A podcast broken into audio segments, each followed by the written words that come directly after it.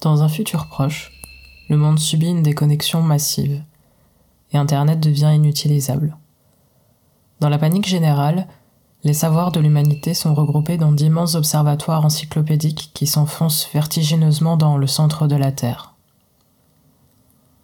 L'ensemble des œuvres, des savoirs, est minutieusement conservé, préservé, indexé, pour parfois tomber simplement dans l'oubli, relégué dans l'obscurité.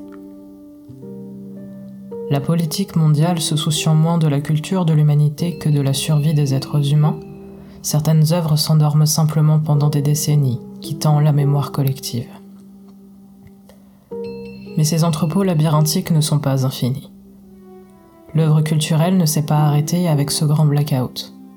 Les artistes continuent de témoigner, de s'exprimer et de créer. Alors les directions d'observatoires ont pris la lourde décision de supprimer des œuvres considérées comme oubliées, inutiles au patrimoine mondial de l'humanité. Chaque mois, dans l'observatoire cinématographique, cinq films disparaissent. Pour toujours. Face à cela, une équipe d'analystes du cinéma, des détectives, s'élève contre la disparition des copies des films. À partir du moment où le mandat de destruction est produit, ils ont une nuit pour sauver la galette et prouver comment, par son inspiration et son héritage, elle a contribué à l'enrichissement du patrimoine mondial de l'humanité. Une nuit, avant la disparition du film. À jamais.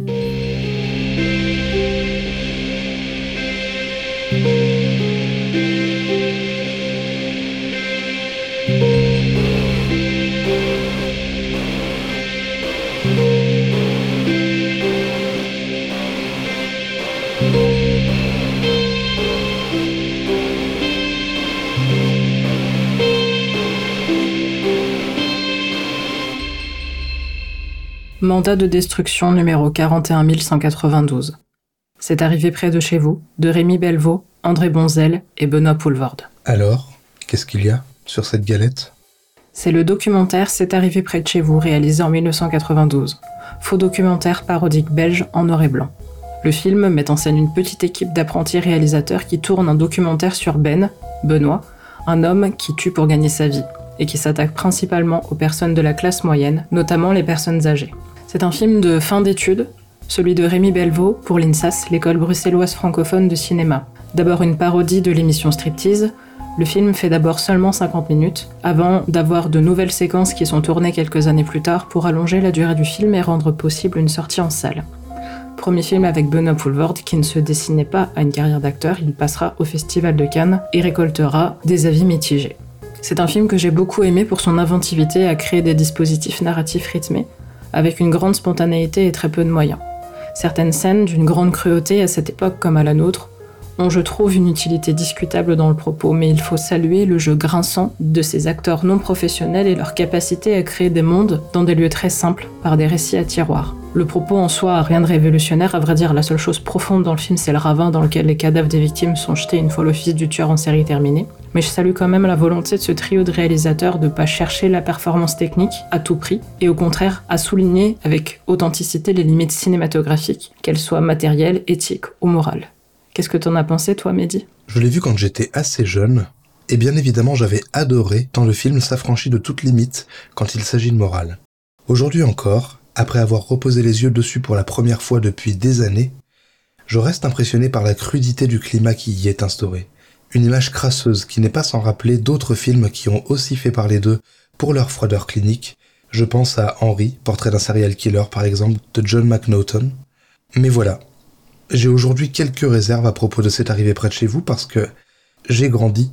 Et au-delà de la gratuité de certaines scènes, j'ai aujourd'hui un peu de mal avec deux points précis du film.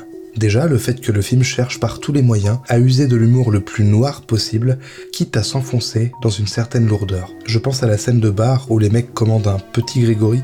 Suite à mon revisionnage, je n'ai pas pu m'empêcher de voir un autre aspect de l'œuvre, à savoir le Benoît Poulvord Show. 80% du film, c'est Benoît qui se lâche devant la caméra comme si l'équipe avait tout misé sur lui.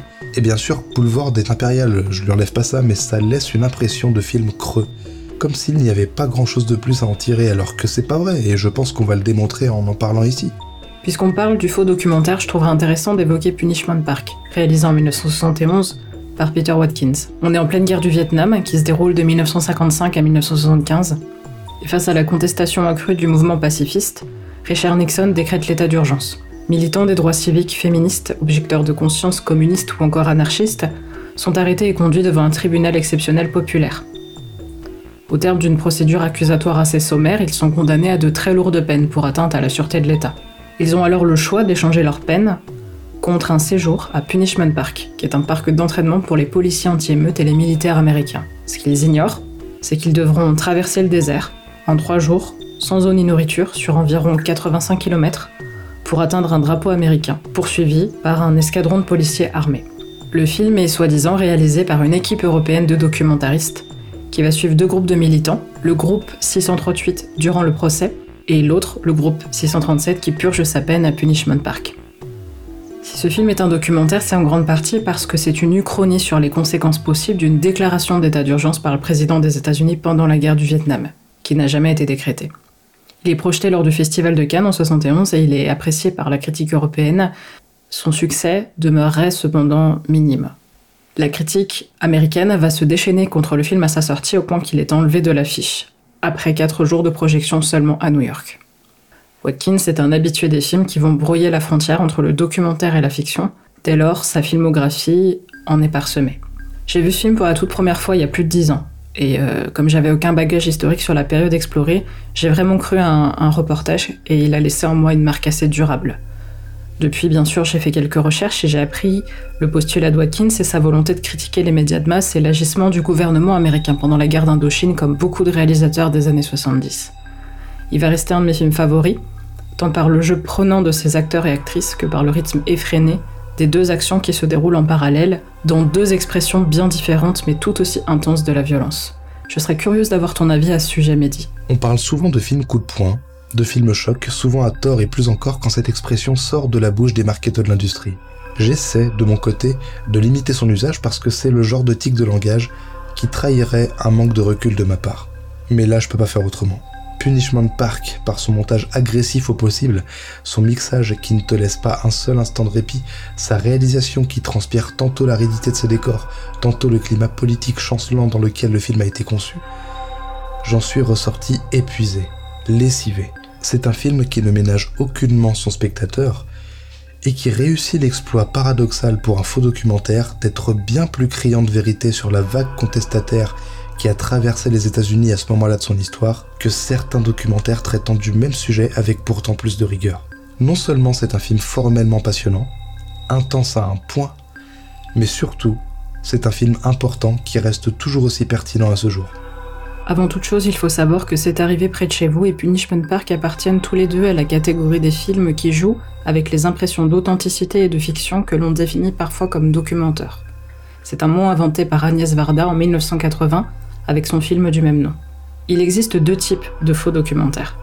Les films qui affirment clairement incarner des canulars et qui présentent une histoire en tout ou partie fictive pour défendre une thèse farfelue. Et les films qui utilisent les choix artistiques du documentaire pour raconter une histoire en partie ou totalement fictionnelle, mais en faisant attention à ne pas dévoiler le leur et donc prenant le risque d'être démasqué. L'idée est de se lancer le défi de leurrer le spectateur le plus longtemps possible. Avec la démocratisation d'Internet et des réseaux sociaux dans les années 2000, il est devenu plus facile de vérifier si un fait divers impliqué dans ce type de film avait réellement eu lieu ou non. C'est pourquoi la popularité du faux documentaire s'est surtout déployée dans les années 70 à 2010. J'ai cherché un moment pour trouver quel pourrait être le film à aborder ensuite. J'ai mis un certain temps non pas parce que je ne trouvais pas, mais au contraire parce qu'il y en a énormément des faux documentaires qui exploitent la même recette aujourd'hui. Et quand j'y pense, je ne crois pas que ce soit la bonne direction à prendre. Si on est familier aujourd'hui avec le concept d'une fiction prenant la forme d'un documentaire, on est tout autant habitué à la notion du documentaire qui peaufine son storytelling pour avoir un récit qui soit aussi agréable et prenant que celui d'une fiction.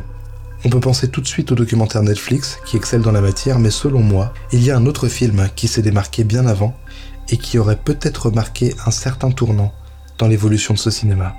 Et ce film, c'est Capturing the Freedmans, film américain sorti en 2003 et réalisé par Andrew Jarecki.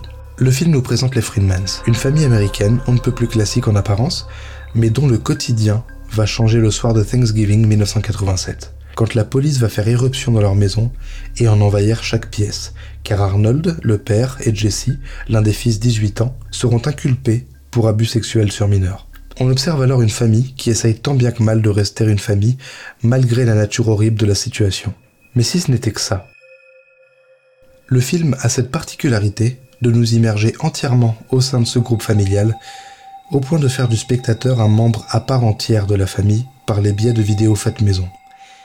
Les Friedmans ont toujours aimé se filmer et semblent posséder une quantité d'archives assez impressionnante, ce qui fait de Capturing the Friedmans une fenêtre sur l'intimité d'une famille en plein déchirement. Ce qui rend le film aussi sensible selon moi, c'est sa volonté d'exposer autant d'aspects de l'affaire que possible comme des pièces à conviction qu'on nous jetterait sur une table, mais sans pour autant nous proposer un quelconque parti pris. Combinons ça au fait que le film malmène notre sens de la morale et de l'empathie en nous imposant un point de vue interne à cette famille qui cherche plus que tout à maintenir des liens d'affection, et alors on obtient une œuvre particulièrement dérangeante.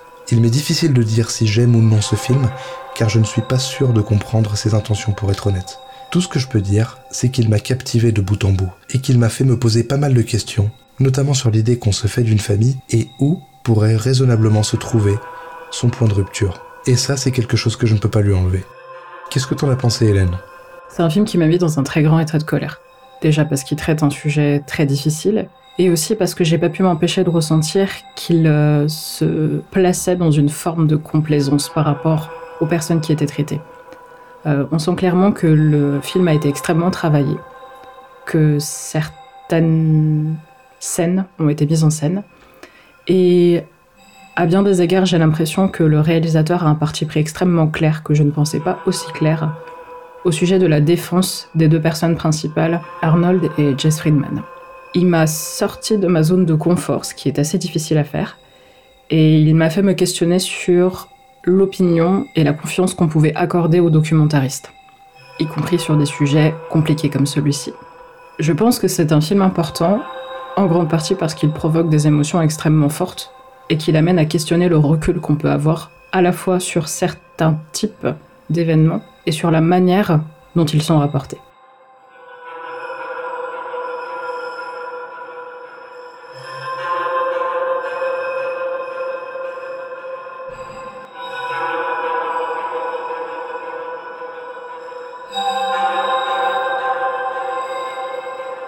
Alors, je sais pas quelle, euh, euh, quelle expérience tu as eue, euh, toi, avec, avec ces trois films, mais moi, c'est vrai que. Alors, je les ai pas tous vus au même moment, mais j'ai remarqué que les trois étaient tellement mis en scène d'une manière particulière que je vais pas te mentir, si on m'avait pas précisé que ces films étaient soit de vrais documentaires, soit de faux documentaires, clairement, moi, je voyais des fictions si je m'étais pas informé au préalable sur les circonstances historiques et les circonstances de création, hmm. pour moi, clairement, c'était trois fictions. Ouais. Après, ça, je l'entends entièrement et. Euh, et pour le coup, je, suis entièrement d'accord. Effectivement, euh, les films sont tellement construits, les trois sont tellement construits, chapitrés, mis en scène, et ont tellement un, plus ou moins un, certain propos, euh, chacun à leur manière, que oui, ça a clairement l'air d'être des, fictions écrites à l'avance. Euh, ça, je suis d'accord. Après, c'est vrai que Capturing the Freedmans, euh, pour sa part, effectivement, est un vrai documentaire. C'est le seul de la sélection, comme on l'a dit. Mais il a cette particularité d'avoir eu des gens sensibles justement à la mise en scène dans tous ces aspects, dans tous les aspects de sa création, à savoir euh, au niveau du cadre sur les, les home videos de la famille, comme c'est des gens qui ont toujours adoré se filmer et qui ont toujours adoré faire des sketchs, en fait, on se rend compte qu'ils sont habitués à la caméra et que donc, quand quelqu'un de la famille tient une caméra et filme quelque chose, euh, il est parfaitement conscient de ce qu'il filme et de ce qu'il cherche à exprimer. Et du coup, je me dis pour le réel, c'était du pain béni. En gros, le mec, il s'est dit, bah voilà, j'ai tout ça, j'ai juste à faire un montage. Et euh, effectivement, le montage en plus est tellement étudié qu'on est encore à 100% euh, dans cette idée de retranscrire euh, un propos euh, via à la fois la réalisation mais aussi le, montage et l'enchaînement des plans. Donc effectivement, moi, Capturing the Freedmans, même d'ailleurs quand je t'en avais, euh, quand, je t'en ai parlé, euh, j'étais plus sûr, j'étais même plus sûr que c'était un, un, vrai documentaire. J'ai vu que j'en avais un vague souvenir, je me disais, ah, mais attends, est-ce que c'est pas un documentaire en fait? Je, je ne savais plus. J'ai dû vérifier à plusieurs reprises que les faits étaient réels pour Capturing the Freedmans euh, pour le coup. Ouais. C'est drôle parce que. comme tu me dis, toi, les trois films de base te semblaient être des fictions moi, j'aurais pas été euh, aussi radical sur, le, sur Punishment Park si tu m'avais pas dit, justement, euh, que c'était une, fiction, un documentaire. J'aurais, je crois que j'aurais pu y croire. Si j'avais pas vu un générique de fin qui donnait euh, les interprètes des, différents, des différentes personnes du film, et puis évidemment si j'étais pas non plus au courant du contexte de l'époque, j'aurais été capable d'y croire. Moi, pour le coup, comme, comme je l'ai dit quand, quand il a présenté les films, euh, Punishment Park, quand je l'ai vu la première fois, donc il y a plus d'une dizaine d'années, euh, j'y ai cru. Mmh. Vraiment, j'y ai cru. J'ai dû aller faire des recherches pour vérifier que c'était faux. Euh, maintenant, je le vois, je le revois et je me dis non, c'est bon, c'est complètement monté de, de toutes pièces. Il y a tout un travail, euh, tout un travail sur les moments, les matériaux filmiques, euh, sur le son. Euh, on va, on va en reparler, mais il y a un travail très très soigné qui est fait et qui, en un sens, rejoint aussi sur des, des, des niveaux différents le travail qui a été fait sur Capturing the Freedmans, on peut remarquer que les, les, les, films sont vraiment divisés en, en, en vraiment des, types de moments, des types de matériaux filmiques très précis. Bah, comme tu l'as dit pour euh, euh, Capturing the Freedmans, c'est clairement du pain béni pour le réalisateur euh, d'avoir à la fois donc des home movies qui lui ont été procurés par la famille qui ont l'habitude de, effectivement de se filmer mm. et qui ont tellement l'habitude de se filmer que même les moments d'enquête, les moments de témoignage sont en fait très théâtralisés. Après, tu, vois, c'était surprenant et, ça nous sortait un peu du mood d'un documentaire classique de voir euh, un documentaire fait de manière aussi euh, chirurgicale et, et, bidouillée et retravaillée. Mais quelque part, euh, c'est monnaie courante aujourd'hui finalement.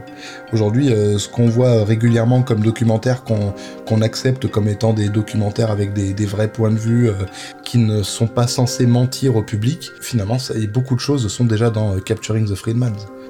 Je trouve intéressant que tu utilises le mot qu'on accepte comme étant des documentaires. Je pense que ça va beaucoup nous servir pour, euh, pour discuter de ces trois films parce que clairement, euh, le matériau qui est utilisé joue sur la confiance que euh, l'auditoire va avoir du matériau filmique et cette confiance va permettre à la réalisation de, de, continuer à mentir et de se lancer le petit défi. Mmh à partir de quand l'auditoire va savoir en fait que euh, c'est vrai ou que c'est pas vrai quoi.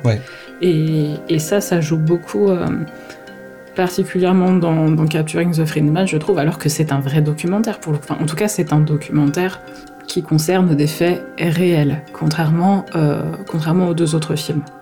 C'est vrai que quand on y pense, on a quelque part la même dynamique qui s'opère entre le public et, euh, et le film, euh, que ce soit justement un documentaire, un documentaire ou même un film de fiction, à savoir la suspension consentie de l'incrédulité, euh, mm. voilà, qui consiste effectivement à, pour le public à accepter ce qu'on lui envoie et, et, de voir à quel moment peut se faire une certaine rupture entre l'œuvre et le public.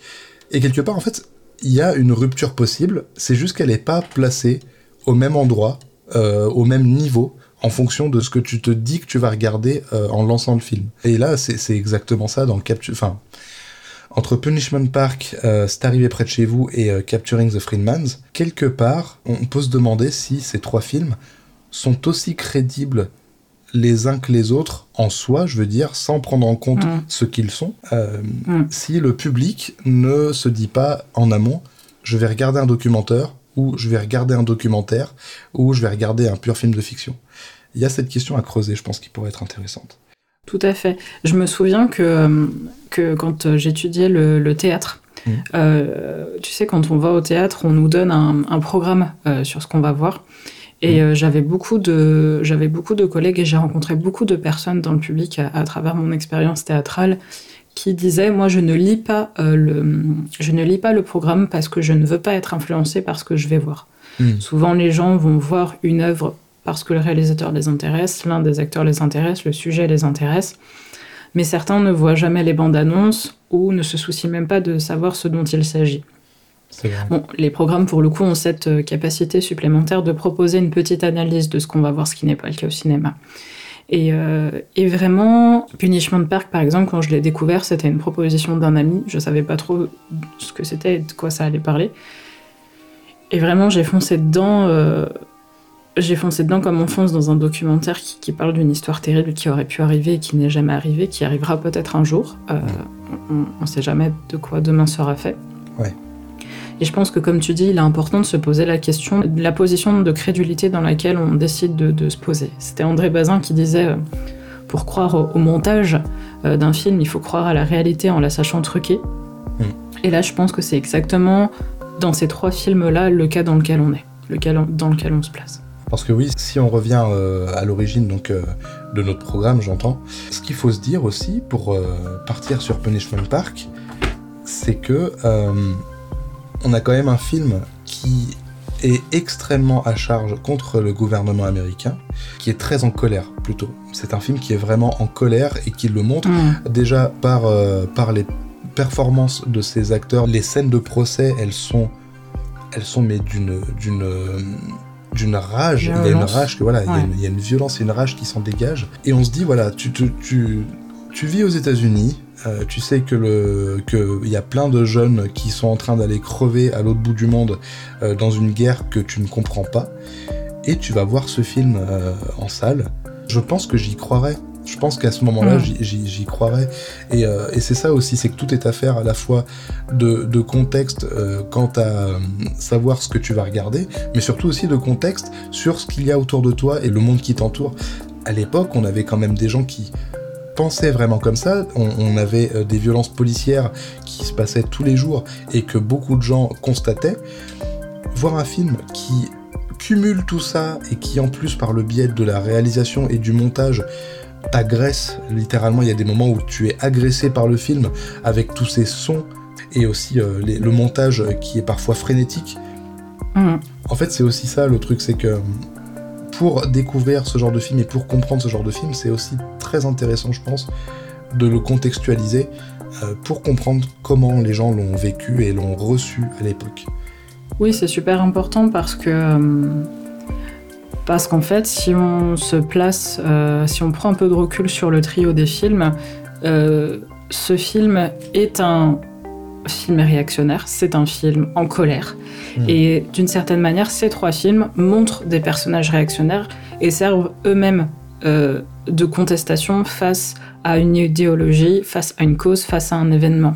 Punishment Park, il est réalisé en 71, on est en pleine guerre du Vietnam, on est au début des années 70 où va déferler une grosse vague de violence dans le cinéma américain. Hmm. Et euh, on a des personnages qui sont contre la guerre du Vietnam pour la plupart, et qui ont des revendications, qui sont pacifistes, qui sont parfois féministes, etc. Les gens qui font partie de la cour, la petite cour du, procès, mmh.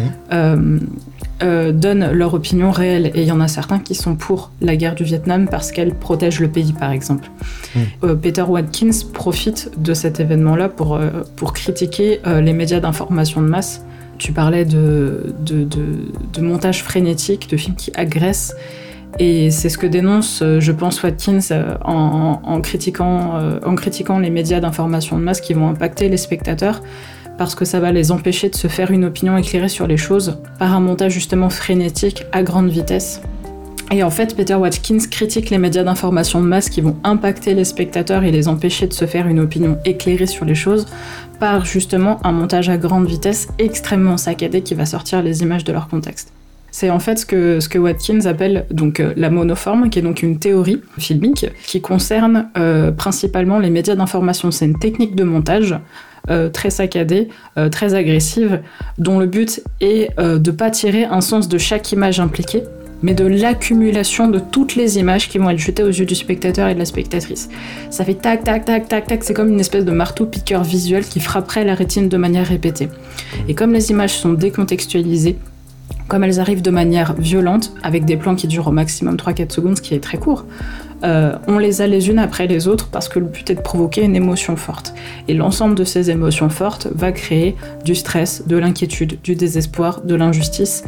et sans réflexion précise, du moins sans réflexion, qui aurait pu être peut-être plus ambiguë et plus nuancée. Là, le but va être d'avoir une absence de réflexion en fait, juste une émotion forte, brute, qui, euh, qui empêche sur le moment en tout cas toute forme de réflexion. Surtout que Peter Watkins est tellement focus sur l'idée d'alterner et d'enchaîner des plans de plusieurs séquences différentes, à savoir euh, des séquences de procès, des séquences de d'errance dans le désert, des séquences de chasse à l'homme. On alterne des plans comme ça qui en principe ne devraient pas se répondre parfaitement, mais qui là, par le biais du montage, crée une, espèce de frénésie pertinente et logique euh, au vu des propos qu'on entend euh, de la part des gens dans le procès. Et il y a justement le fait de mélanger tout ça, de mélanger des sons, des images. Il y a un moment, je ne sais pas si, si toi ça t'a fait ça aussi. On entend donc les coups de feu qui sont ultra prenants qui sont mais, mais qui te prennent au bide euh, quand, quand, les gens euh, euh, meurent sous les coups de feu des, policiers. Hmm. Et après, on a des séquences de procès juste après, avec la, personne qui tape du marteau en, tout, le hmm. temps, tout le temps sur sa table quand, quand les gens arrêtent pas de gueuler et qui veulent pas s'arrêter de parler. Et en fait, le bruit, c'est le même le bruit c'est le même et tu, ne sais même plus si tu entends des coups de feu ou des coups de marteau, tellement tout s'alterne, tout, tout s'enchaîne. Et, euh, et du coup, même, même les séquences donc de procès paraissent extrêmement violentes parce que hmm. les sons te rappellent ce que tu as vu juste avant, à savoir des meurtres affreux au milieu du désert. Toute cette hétérogénéité entre les différents plans qui sont mélangés forme un mood permanent d'oppression, de violence, de rage. C'est vraiment un film qui te hurle aux oreilles, je trouve. Oui, complètement. Et c'est quelque chose qu'on va retrouver aussi, euh, ce bruit euh, et ce côté, euh, ce côté agglomération de violence dans cette arrivée près de chez vous, hmm. où on va avoir tantôt des scènes de mise en scène de, violence, de meurtre, tantôt des scènes, des scènes, enfin des, des, plans très très rapides de coups de feu on va en avoir 4, 5, 6 sur 4, 5, 6 personnages différents, euh, que le montage va faire passer en peut-être 5 secondes, alors que dans le temps de la narration, ça a duré peut-être une semaine, en fait. Mm. Et, euh, et ça, ça, ça, fait un bruit monstrueux. Euh, enfin, une balle qui part, ça fait beaucoup de bruit. Mm. Et, et, on va avoir, comme pour marquer les actes du film, une suite de coups de feu sur des personnes différentes, une suite de meurtres sur des personnes différentes et euh, qui vont être tantôt très, très condensés, euh, tantôt, enfin c'est un mitraillement d'images en fait, ça va être tantôt, euh, tantôt très condensé, tantôt très étiré sur une scène entière qui va mettre en scène l'activité de, de, ce tueur en série. et ça va entrer en contrepoint, comme dans Punishment Park, avec des longues plages de paroles et euh, notamment de paroles réactionnaires. Euh, dans C'est arrivé près de chez vous, il y a notamment cette scène euh, où il marche dans la rue et où euh, le personnage de Ben fait tout son discours sur le manque d'esthétisme des logements sociaux qui sont faits euh, de briques rouges, rouges qui incitent à la violence selon Ben, ce qui est très drôle sachant que le film est en noir et blanc, donc euh, il peut bien nous raconter ce qu'il veut. Enfin, les façades, elles pourraient être bleues, qu'on n'en saurait rien, même s'il y a une infime variation. Et, et, ce film est aussi réalisé en réaction à quelque chose. Il est réalisé en réaction à l'habitude des vrais reportages, ces reportages qui saoulaient les réalisateurs qui sont à l'époque en école de cinéma en mode ouais, c'était la mode et tout, nous on avait envie de faire autrement. Et encore une fois, on a cette réaction face à quelque chose ou à quelqu'un qui se met en scène de cette manière et qui va euh, mettre euh, en rapport de force des scènes qui sont très étirées, des scènes parlées et des scènes qui vont aller très très vite. On peut même pas appeler ça des scènes, c'est des plans en fait. C'est des plans très saccadés de, violence, condensés. Oui, et, justement, euh, quand on parle de cette idée d'opposition avec euh, de vrais reportages, euh, pour le coup, dans Friedman's, il y a cette problématique-là, à savoir, euh, on traite d'un vrai sujet, d'une vraie histoire qui s'est vraiment passée, et, et, donc il y a forcément un point de vue. C'est pas, on n'est pas sur, on n'est pas sur quelqu'un qui écrit toute une histoire, qui invente toute une histoire et qui nous laisse nous balader dedans.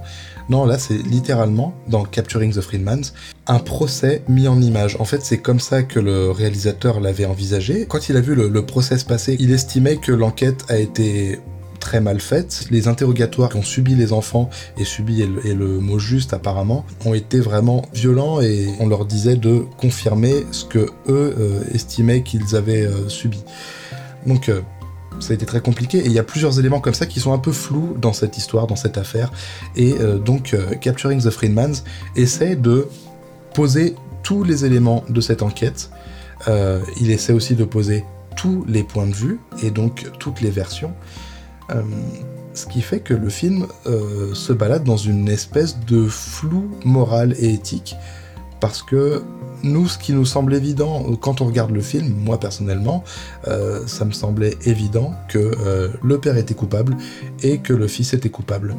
Sauf que, étant donné qu'on a les deux points de vue qui se confrontent dans ce, documentaire, et que le, film fait le choix de ne pas euh, choisir justement. Ça, euh, amène le, public, ça amène le spectateur à questionner sa morale, à questionner son empathie, et, euh, et c'est très, c'est un visionnage qui en devient très difficile. Ah clairement. Hmm. Clairement, c'est un film qui qui questionne notre confort de visionnage en tant que spectateur parce que c'est un vrai documentaire qui montre des faits réels et indubitablement le documentaire a un parti pris Euh, qui est clair ou pas. Euh, et nous, nous prenons parti de toute façon euh, dans, des événements aussi dramatiques et, cruels que ceux qui sont dépeints dans Capturing the Freedmans. C'est des événements devant lesquels on ne peut pas rester de marbre, qui nous prennent au ventre de toute façon en tant qu'être humain. Et euh, il est inévitable, je pense, d'avoir une réaction, qu'elle soit positive et négative. Ce qui est le but du cinéma, finalement, provoquer des émotions, provoquer des réactions. Si c'est des réactions fortes, j'ai envie de dire, c'est encore mieux. Moi, c'est un film qui m'a mis très en colère, comme je l'ai dit, euh, à la fois parce qu'il a questionné effectivement mon inconfort de spectatrice, et aussi parce que euh, c'est un film qui est extrêmement mis en scène, et beaucoup trop, je trouve, pour un film documentaire mais par là, il va questionner le libre arbitre des spectateurs et des spectatrices dans la considération, justement, dans la confiance qu'ils vont accepter de placer dans un documentaire qui va parler de faits réels. C'est tout à fait ça, c'est que moi, quand, j'ai revu, alors à l'époque déjà, quand j'avais vu le film, euh, j'étais. Euh, je, je j'ai même pas su quoi en penser après le visionnage, tellement j'avais été bousculé par euh, la démarche. Le fait de m'immerger dans une famille euh, dont, il y a, euh, d'après le film en tout cas, possiblement, même si pour nous c'est évident, des, des, criminels sexuels. Et c'est très étrange parce qu'en fait on a une famille qui essaie quand même de... de rattacher, de garder les liens soudés, de, de, ils essaient de retrouver de la complicité, ils essaient de, de continuer à s'aimer quelque part, alors que euh, alors qu'on sait, on, connaît les déviances qui se trouvent en, plein milieu de cette famille. Et c'est quelque chose qui est très dérangeant. Et c'est quelque chose qui est horrible. Donc déjà à l'époque, je, savais pas trop, euh, j'étais vraiment perdu. Mais à l'époque, je l'avais je l'avais vu sans, euh, sans chercher à vraiment l'analyser encore une fois parce que je je, l'ai juste subi, je l'ai juste reçu le film. Là, c'est exactement ça. Ouais. Ouais. Et là, dans la démarche d'en parler, je, l'ai remis et euh, j'ai essayé de réfléchir à ce que je voyais. Et je me suis demandé si euh, le réalisateur n'était pas justement en train de euh, donner une version, de, montrer, de nous montrer une version absolument favorable à, cette famille. En gros, nous, hmm. nous, montrer une version qui cherche à soit au moins les comprendre, si ce n'est carrément les pardonner, si ce n'est carrément euh, réfuter les accusations. Euh, parce qu'on a vraiment euh, une, des, montages, comme tu le disais, qui sont... Bah, qui sont pas très bienvenus hein, quand, quand, il s'agit de montrer des criminels sexuels on a des, des, diaporamas photos avec des musiques super émouvantes, on a ce genre de choses, des, câlins, hmm. des câlins qui sont filmés pendant un certain temps. On a beaucoup de tendresse en fait et c'est très perturbant. Après, justement, je me suis demandé si c'était le parti pris du réalisateur qui cherchait à, euh, faire preuve d'empathie, ou alors si c'était euh, le réalisateur qui s'est dit Ok, moi je vais mettre toutes les versions, mais ça veut dire que celle-là aussi elle y est. Et quelque part, nous, on a le choix de euh, rejeter ces gens, on a le choix de rejeter euh, le, père et le fils euh, qui, sont des monstres, qui sont des monstres absolus, mais on a la possibilité aussi, dans ce documentaire, de, de se retrouver au sein d'un cadre qu'on n'a pas choisi, c'est la définition même d'une famille, et donc en fait je pense que c'était surtout pour ça, en fait c'est surtout ça la démarche du film, c'est de nous faire comprendre à quel point c'est délicat et peut-être pas facile, euh, carrément pas facile, de euh, d'accepter des, des, des, gens euh, qu'on aime, qu'on est censé aimer, quand on sait les horreurs qu'ils ont fait. Ouais. Et d'ailleurs, il est compliqué pour les personnages, pour les personnes, pour le coup, il est compliqué pour les personnes de, de se positionner. Euh, même si leur discours est très assertif, euh, les deux accusés sont perpétuellement défendus par les membres de leur famille, euh, sauf peut-être, je crois, la mère, qui dit ce passage très fort, à la fin, on partageait juste un toit et des disputes, en fait. C'est ça. Ça pose la manière dont, on se positionne en tant que personne qui vit ça. Mm. les personnes qui sont filmées en train de, de rapporter leur expérience de ces événements.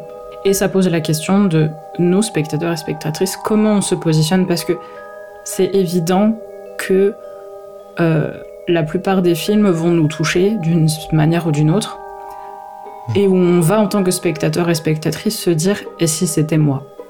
Et si ça m'était arrivé, comment je le vivrais?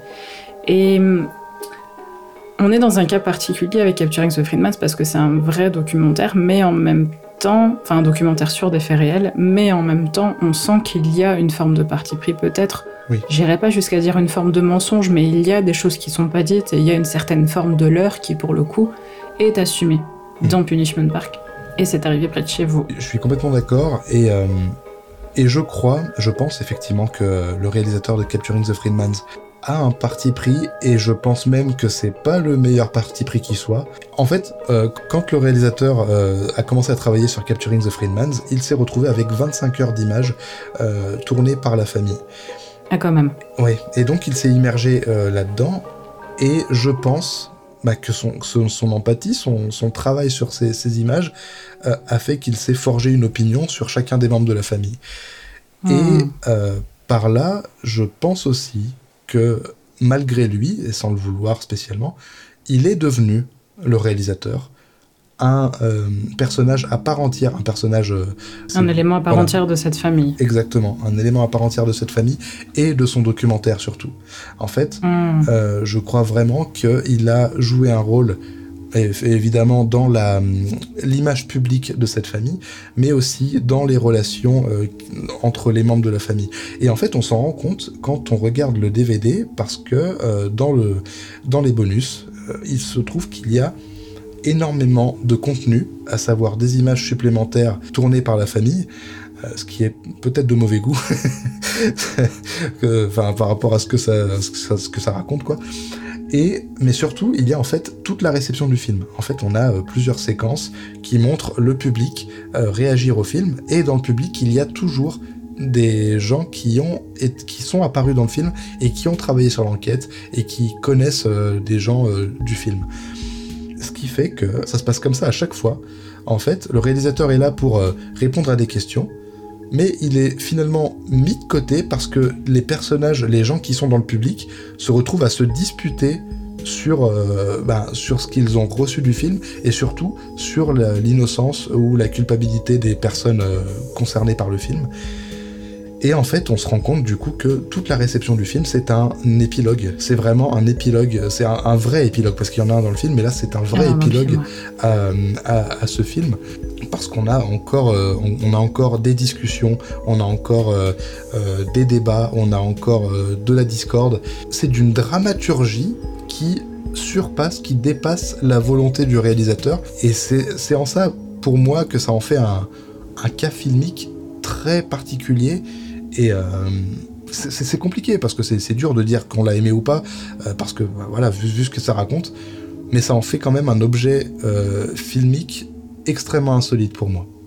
Complètement, parce qu'en fait, ce que tu me dis, c'est qu'il y a des pièces à conviction supplémentaires et qu'on qui proposent de se faire soi-même sa petite enquête à travers le visionnage des bonus, mm. qui auraient peut-être pu totalement changer la phase du documentaire. Et c'est finalement une omission ou quelque chose de caché en plus euh, qui ici donne une nouvelle forme à ce qu'on peut considérer comme un mensonge, un leurre. Et ce mensonge qui est plus ou moins imposé dans les trois films, que ce soit dans le scénario ou dans le dispositif même du documentaire ou du faux documentaire, et je trouve en vérité révélateur d'un autre truc, euh, d'une part importante euh, des personnes et des personnages principaux, c'est euh, le rapport à leur environnement proche et la manière dont ils vont gérer les situations où ils sont séparés, arrachés de cet environnement proche.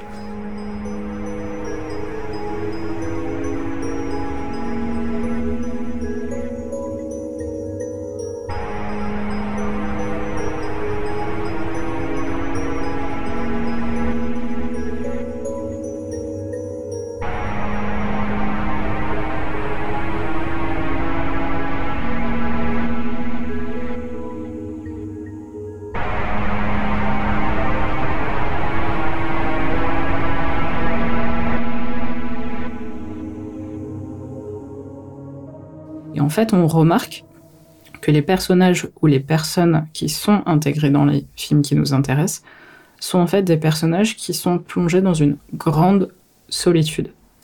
On, remarque que les trois films vont montrer des personnages qui sont partagés entre à la fois un entourage extrêmement présent, que ce soit la famille, les amis, le militantisme, etc., et une solitude écrasante. Euh, dans, Capturing the Freedmans, euh, la famille, on a remarqué qu'elle était très très soudée euh, autour des Freedmans, avec les personnes qui vont se défendre les uns les autres malgré les faits en cause.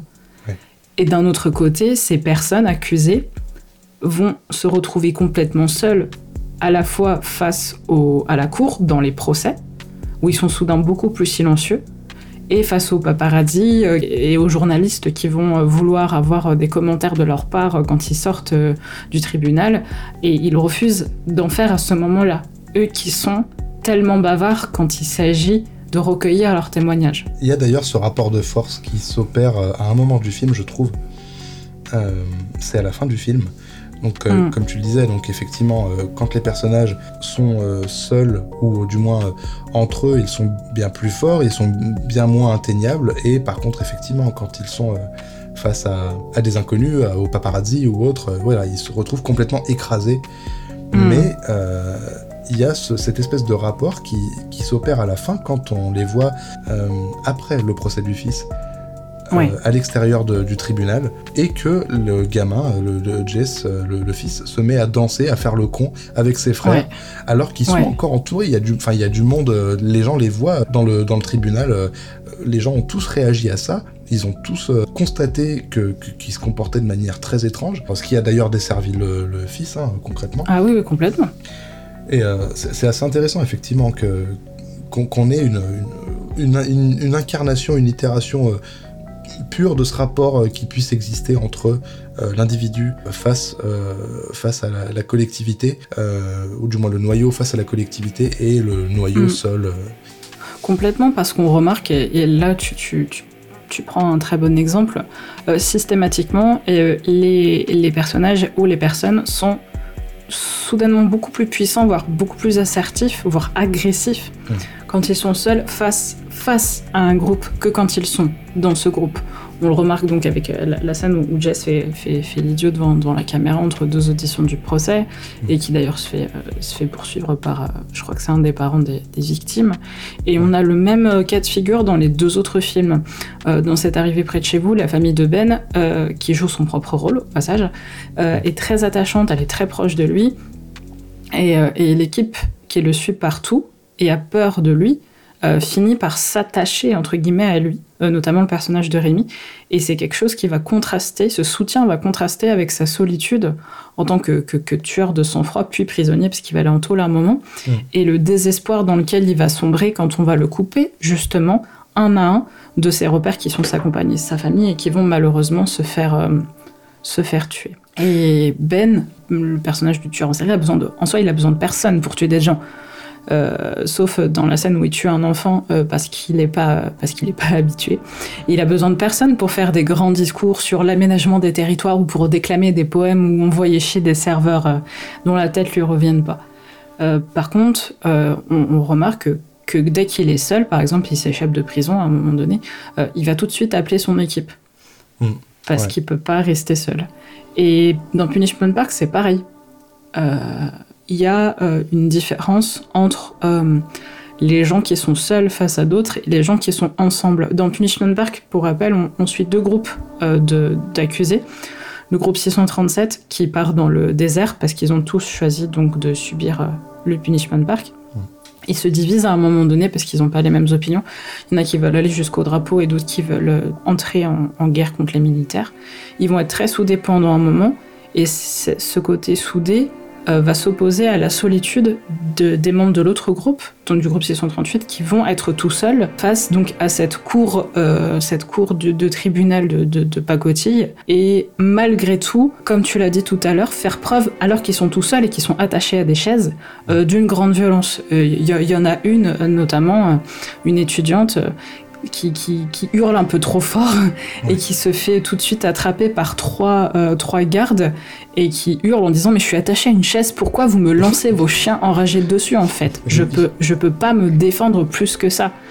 Et systématiquement en fait quand ils sont euh, quand ils sont euh, interrogés euh, les gars se mettent à trois pour immobiliser la personne et la transporter hors de la hors de la scène avec la chaise à laquelle ils sont attachés alors que ils, ils leur peuvent rien Mais oui. mais la parole seule est plus assertive que le mouvement du groupe.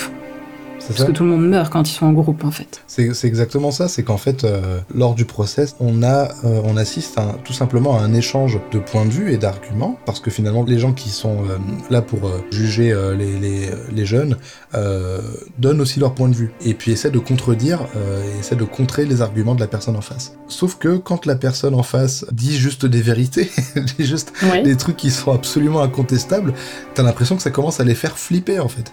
C'est ça. C'est en fait c'est vraiment leur euh, sentiment de sécurité euh, euh, inaliénable, leur, sentiment d'être dans une société qui est parfaitement construite, parfaitement conçue, parfaitement tout y est parfait. Le fait qu'on mette à mal ça, ça les brusque et ça, les- ça les terrifie. Et c'est là alors que t'as des, t'as effectivement des énormes chiens de garde, des énormes mecs ultra baraqués qui arrivent et qui prennent la personne à pleine, à pleine main, quoi. Et puis, euh, Mm. soit la font partir, soit essaient de la contrôler alors que la personne ne peut même pas bouger. C'est ridicule. Toutes ces situations-là sont ridicules. Complètement. Complètement. Il y a même un personnage, euh, sous prétexte qu'il est de couleur, il est bâillonné du début à la fin, sous prétexte que, voilà, il, a- il s'est défendu comme les autres, Mm. à tel point que les autres personnages décident de ne plus. euh, de ne plus euh, parce qu'il y a un avocat, savoir, il y a un avocat qui, qui essaye vainement de les défendre, et à la fin, sa défense devient une ironie Mm. quand, on, on- quand, on, quand on lui demande. Quelle peine, euh, quelle peine il faut attribuer à ces personnes-là, et euh, s'il est d'accord pour l'attribuer, et s'il a quelque chose à dire pour les défendre, il dit Oh bah, mis à part le fait qu'ils ont rien fait de mal, et que euh, ce que vous faites euh, va à l'encontre de, de la Déclaration des droits de l'homme et de la Constitution, j'ai rien à dire. et et, et c'est terrible, quoi. C'est, ils sont en groupe, t'as, t'as cette scène horrible où ils sont à la fin ramenés tous ensemble en groupe, ils sont alignés et on leur demande ce qu'ils choisissent de faire. Et ils choisissent d'aller à la mort, puisqu'on a vu juste avant la fin terrible du groupe 637 où tout le monde meurt parce que, oui, bah, c'est triste et comme ça, euh, quand ils atteignent le drapeau, on les bute. Ouais. Voilà.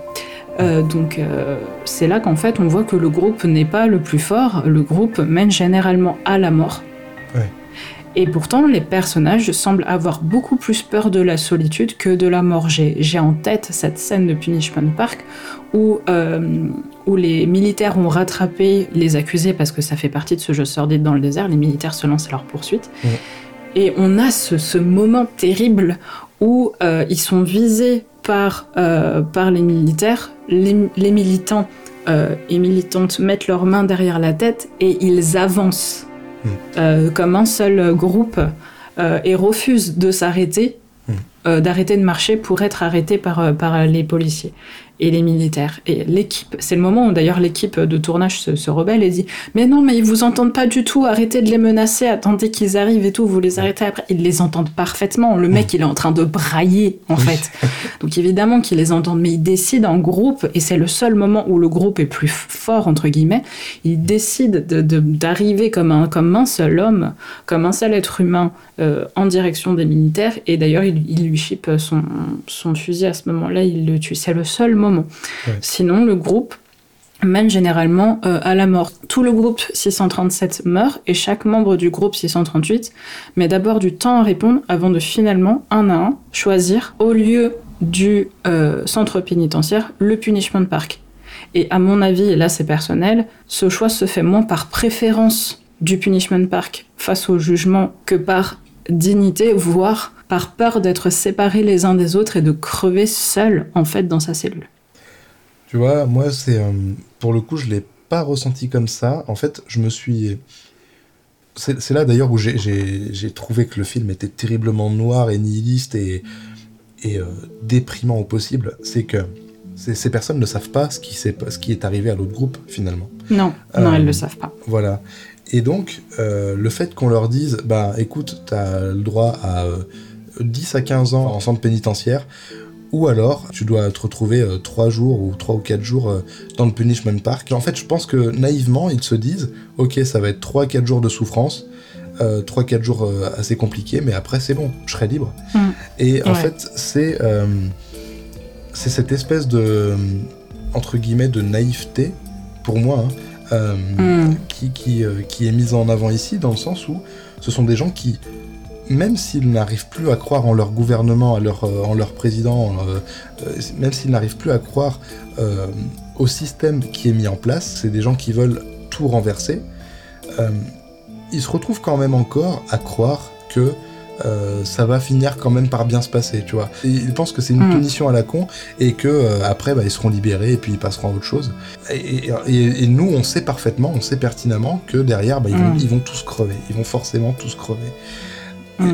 C'est pour ça que la fin, je la trouve horrible. C'est que on a des gens qui, euh, qui déclarent, euh, sans le savoir, euh, vouloir mourir, tout simplement. Exactement. Selon et c'est ça qui est terrible parce que là, on se retrouve dans un niveau de lecture à deux niveaux. Mm. C'est-à-dire que on comprend à la fois que tout ça c'est un leurre, que c'est un faux documentaire.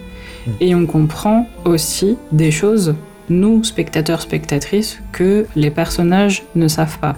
Et le fait que Peter Watkins décide de montrer la mort du groupe 637 avant le choix du groupe 638 est à cet égard effectivement très fort et, euh, et donne un côté vraiment encore plus cruel à la fin du film. Et, vraiment, ça laisse derrière soi un des sentiments qu'il veut faire ressentir, qui est le sentiment d'injustice. Et une justice qui sera jamais, enfin qui est pourrie en fait, qui est gangrénée jusqu'à la moelle à ce moment-là, euh, et qui, c'est une situation irrésoluble en fait. Et, euh, et ça se voit aussi dans les deux autres films. Euh, dans Capturing the Freedman, Arnold va se suicider en prison.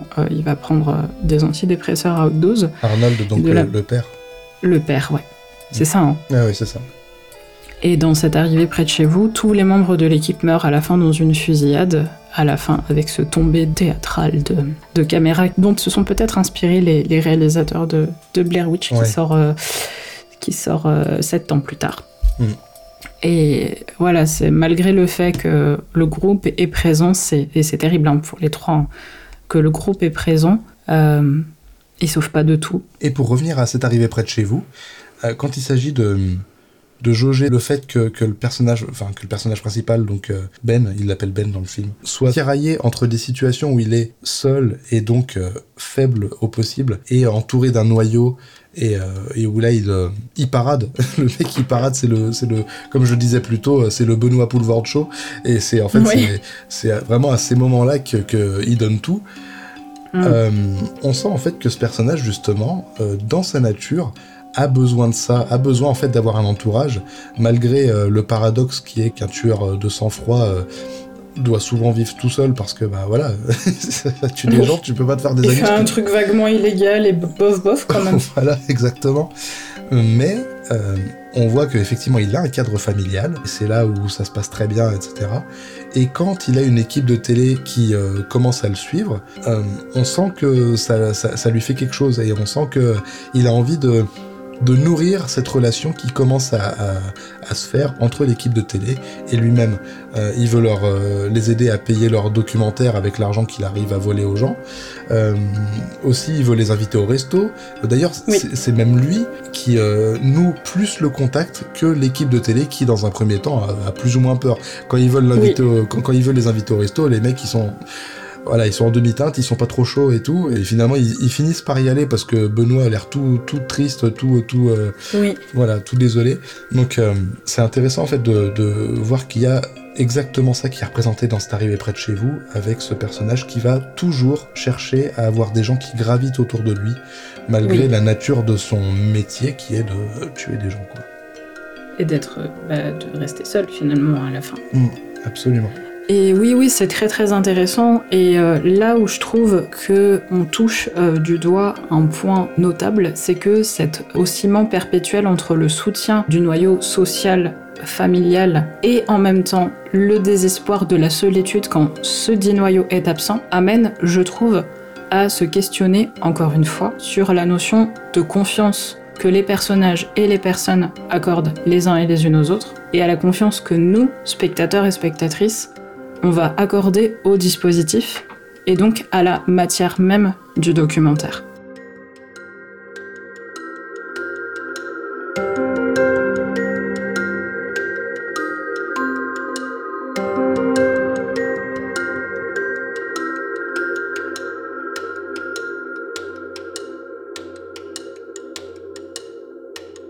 Faut savoir qu'on utilise les choix artistiques documentaires en grande partie pour donner l'impression de détenir, euh, alors j'aime pas dire vérité au cinéma, mais une forme d'authenticité, pour s'attirer la confiance des spectateurs et des spectatrices.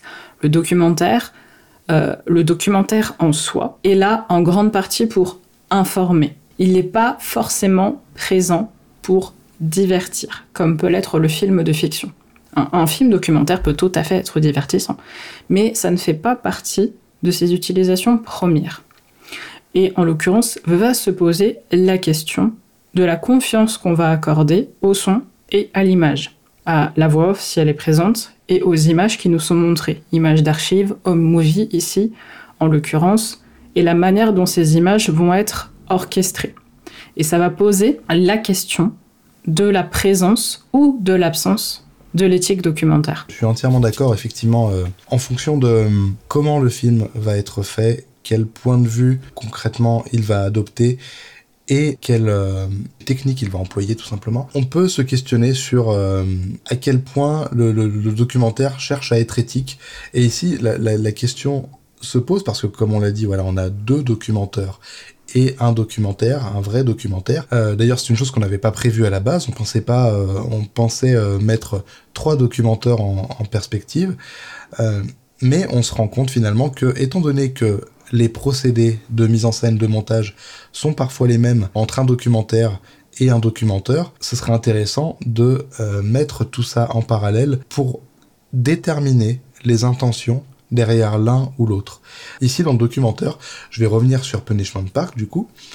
On a un film qui, euh, qui essaie de nous euh, donner un véritable point de vue documentaire, un véritable point de vue caméra à la main, euh, filmé en mode guérilla, euh, avec euh, parfois des, des, soucis techniques. Quand on voit quand ça s'emballe pendant les procès, on a des, des bugs techniques au niveau de la bande.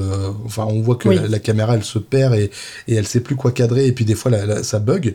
Et en fait, c'est ce genre de procédé là qui cherche à donner plus de réalisme et plus d'authenticité à ces séquences. On aura aussi ça dans C'est arrivé près de chez vous avec euh, une idée que je trouve brillante et dont je viens seulement de me rendre compte que ça a été là avant Blair Witch, c'est l'idée de filmer euh, quelque chose mais d'avoir la prise son qui se passe complètement ailleurs.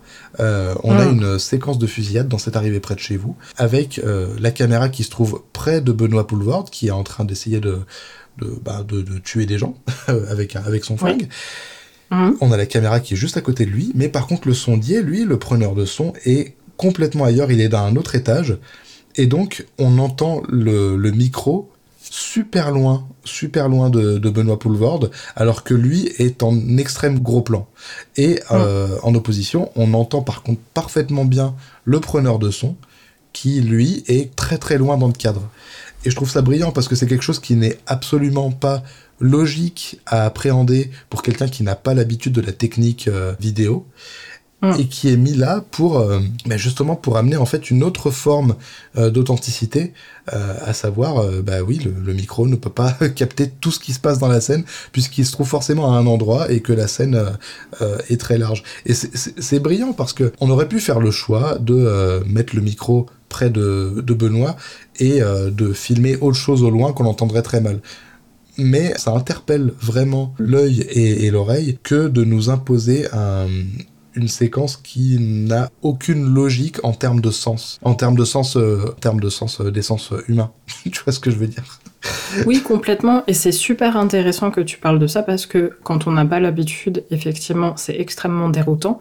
Et on remarque que cette scène de la fusillade dans l'usine, qui va déjà, d'ores et déjà, placer les personnages à des plans extrêmement éloignés, euh, éthiquement et spatialement l'un de l'autre, les uns des autres, va aussi être la scène dans laquelle les personnages vont vraiment devenir des complices euh, de Ben parce qu'ils finissent par réussir à trouver un personnage, euh, qui est le personnage qui leur court après. Mm. Et Ben dit au personnage qui filme T'as un zoom sur ta caméra, tu peux pas zoomer pour voir où est-ce qu'il est que je puisse lui tirer dessus. Mm. Et l'espace de quelques secondes, dans, dans un plan extrêmement saccadé, la caméra va donc exécuter un travelling optique exactement comme le ferait la lunette d'un sniper. C'est vrai. Et cette fois-ci, c'est Ben qui va être loin parce qu'il va apparaître, vu que le sondier l'a pas suivi, c'est Ben qui va apparaître tout au bout dans la lunette, alors qu'il était à côté de nous euh, deux minutes auparavant. Mm. Euh, il va apparaître tout au bout et celui qui était près est finalement celui qui était loin. Les perspectives vont s'inverser et le dispositif filmique qui prenait du recul et qui suivait au départ l'acte sordide finit par y prendre part et la caméra devient vraiment à ce moment-là une arme. Justement, par rapport à cette scène, euh, j'ai trouvé que c'était aussi très bien fait dans la, la mesure où on a le cadreur qui va filmer avec son zoom euh, l'assaillant. Mm. Et on pourrait s'attendre à ce qu'il donne euh, des indications à Ben qui est censé être juste à côté. Mais non, en fait, on s'y attend même pas, il est déjà de l'autre côté. Ben a déjà fait Oui. le tour et il le prend par derrière et on, on- on ne le voit pas venir. C'est illogique au possible. C'est ça. Mais en termes de, de tension et de surprise, ça marche extrêmement bien. C'est là où la, la partie euh, fiction, finalement, donne tout son intérêt. Complètement. Et la caméra a vraiment dans ce film une autorité qui est assez impressionnante. On remarque que, alors que dans Punishment Park par exemple, elles finissent par être euh, écartées parce que les personnages sont en train de mourir, alors on n'a pas trop envie de les filmer, enfin ils n'ont pas trop envie d'être filmés, euh, les caméras dans C'est arrivé près de chez vous ne sont jamais chassées. Au Ouais. contraire, les personnages leur accordent leur confiance, voire même sont très touchés d'être filmés. Et ils commencent à ce moment-là à avoir un processus de mise en scène qui est inhérent à chaque personne qui est très contente d'être filmée par une équipe de télé. Et euh, de la même manière, Ben va utiliser des, des éléments, outre le fait qu'il a une prestance euh, impressionnante, il va utiliser des éléments pour asseoir son autorité de manière culturelle. Ce qui est très intéressant, il va utiliser des faits historiques et des repères culturels qui existent réellement pour attirer l'attention et dire regarde je suis celui qui sait et il détourne ça de manière entre gros guillemets ludique parce que c'est de très mauvais goût Euh, il va utiliser des éléments qui ont réellement existé. Il va parler de l'affaire Grégory, euh, qui va transformer en cocktail. Euh, il va s'essayer à de la poésie, qui va devenir, on le saura qu'à la fin, une oraison funèbre. Il va briser la nuque d'une de ses victimes et il va faire une référence à un film, Le vieux fusil de Philippe Noiret. Il va faire Oh, Philippe Noiret, ça vous rappelle rien Bon film, ça Et euh, il va être très observateur au point de regarder euh, l'une de ses victimes, euh, l'appartement de l'une de ses victimes pour voir les médicaments qu'elle prend, en l'occurrence des médicaments pour le cœur, Mm. et donc lui faire faire une crise cardiaque pour économiser une balle. Donc il va y avoir un rapport de force très intense entre des choses qui se sont réellement passées, donc qui vont rechercher notre confiance, et des choses qui sont complètement surréalistes et qui vont nous décontenancer. D'ailleurs, c'est là où je voulais en venir aussi par rapport au point de vue qui est adopté par les trois films quand il s'agit de, euh, de représenter, de montrer des, des choses plus ou moins affreuses. Mm. Il y a une espèce de, de cheminement qui se fait du premier au troisième film que je trouve Mm. assez terrifiant en soi. Euh, Ouais. À savoir, on a dans le premier film, donc Punishment Park, une équipe de documentaires, un documentariste qui a une, euh, un parti pris très clair Ouais. en faveur des euh, contestataires, des, des gens qui, sont, euh, qui se retrouvent sur le Punishment Park et qui se retrouvent butés les uns après les autres. Et lui va protester euh, tout du long, il va gueuler sur les flics euh, en disant, euh, enfin voilà, vous avez, vous avez pas le droit de faire ça, c'est illégal, j'ai tout filmé, je montrerai tout à toutes les chaînes de télé. Voilà, on l'entend gueuler euh, pendant une bonne partie du film, ce, ce mec, le documentariste, euh, parce qu'il peut pas rester de marbre devant ça. Bon, même Mhm. si on repassera sur l'idée que le mec filme, ça reste de la non-assistance en personne en danger. C'est mais, Voilà. euh, voilà. Il y a quand même cette nuance assez floue qui, qui- qui est particulière. Mais en tout cas, on a quand même un personnage qui exprime un parti pris pour les victimes de- du film. Ensuite, on a, euh, on a cette arrivée près de chez vous qui arrive et qui montre une équipe de documentaristes qui va petit à petit, bah déjà qui ne va rien faire pour les victimes de- de- du tueur dès le Ah, début, mais surtout qui va ensuite participer euh, joyeusement à toutes, euh, toutes les horreurs qui vont se passer. Ils vont se retrouver à violer même euh, une, une femme, enfin c'est- horrible. La fin de ce film est horrible, la deuxième partie. Mais on reste dans un documentaire, et donc ça, ça reste purement de la fiction. Donc admettons, c'est quelque chose qui veut nous bousculer, qui veut nous choquer, etc. Ensuite arrive Capturing the Freedmans, qui Hmm. lui est vraiment beaucoup plus tendancieux, parce que il adopte de la même manière que euh, c'est arrivé près de chez vous, qui se voulait irrévérencieux, qui se voulait choquant, qui voulait euh, faire de l'humour noir, et donc a fait en sorte d'adopter le, le- le parti pris du, du criminel.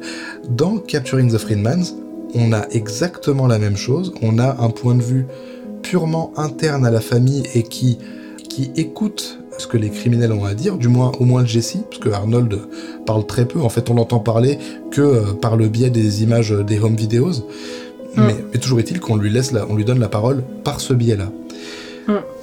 Et le film ne juge pas, ne va pas à l'encontre de, de ce qu'il nous montre, et ça en devient assez terrifiant parce que donc ça nous impose à nous d'avoir un regard un minimum compatissant envers les personnes qui sont à l'écran. Et je trouve ça intéressant parce que, comme on l'a dit tout à l'heure, si on va encore plus loin et si on va encore plus dans le futur, pour moi c'est peut-être même un film marqueur euh, dans l'histoire du documentaire, parce que c'est ça qui va euh, nous amener à euh, toute la vague des documentaires Netflix ou autres qui prennent des points de vue qui sont moralement dégueulasses et Ouais. qui en plus euh, font du sensationnalisme avec le montage, avec euh, la réalisation, avec les cadrages. On, on est sur le, le début d'un- chaos humain qui va arriver les années d'après et qui va, euh, enfin quelque part, qui va révéler, euh, qui va nous révéler notre part euh, sombre d'avoir besoin de regarder des choses horribles et, et de s'immerger dedans, quoi.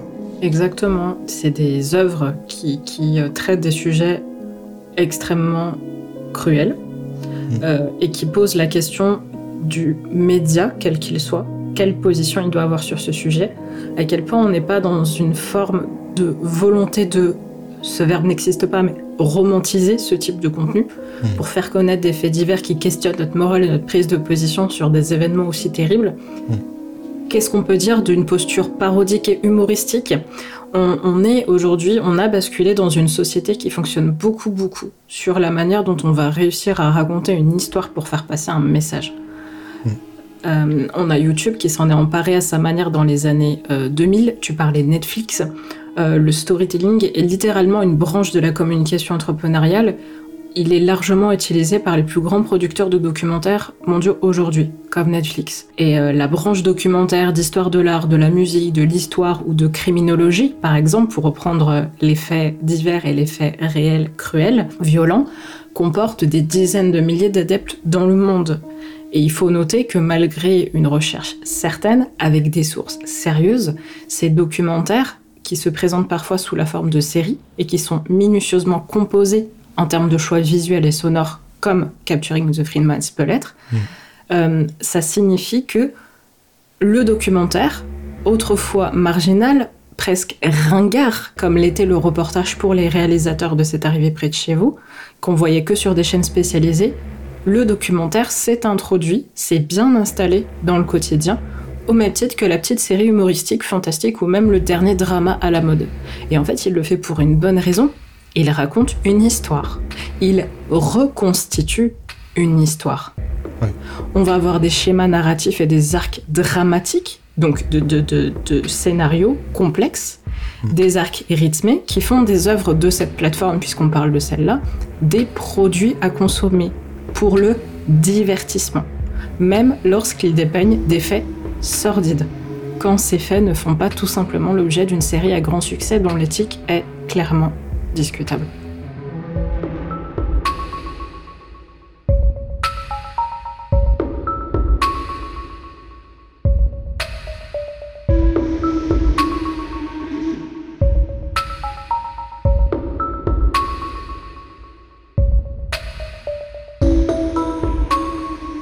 Ce qu'on peut dire, c'est que ces trois films ne se sont pas probablement directement inspirés les uns les autres, mais ils entretiennent des liens évidents qui s'inscrivent dans une intéressante et effrayante histoire du cinéma documentaire. Alors, faut-il conserver ces films malgré leurs problèmes éthiques évidents, voire même leur absence d'éthique? Certainement. Car ils restent, après tout, une technique de dénonciation quand ils ne sont pas un mystérieux casse-tête questionnant notre libre arbitre, notre capacité de recul et notre propension à en démonter les mécanismes.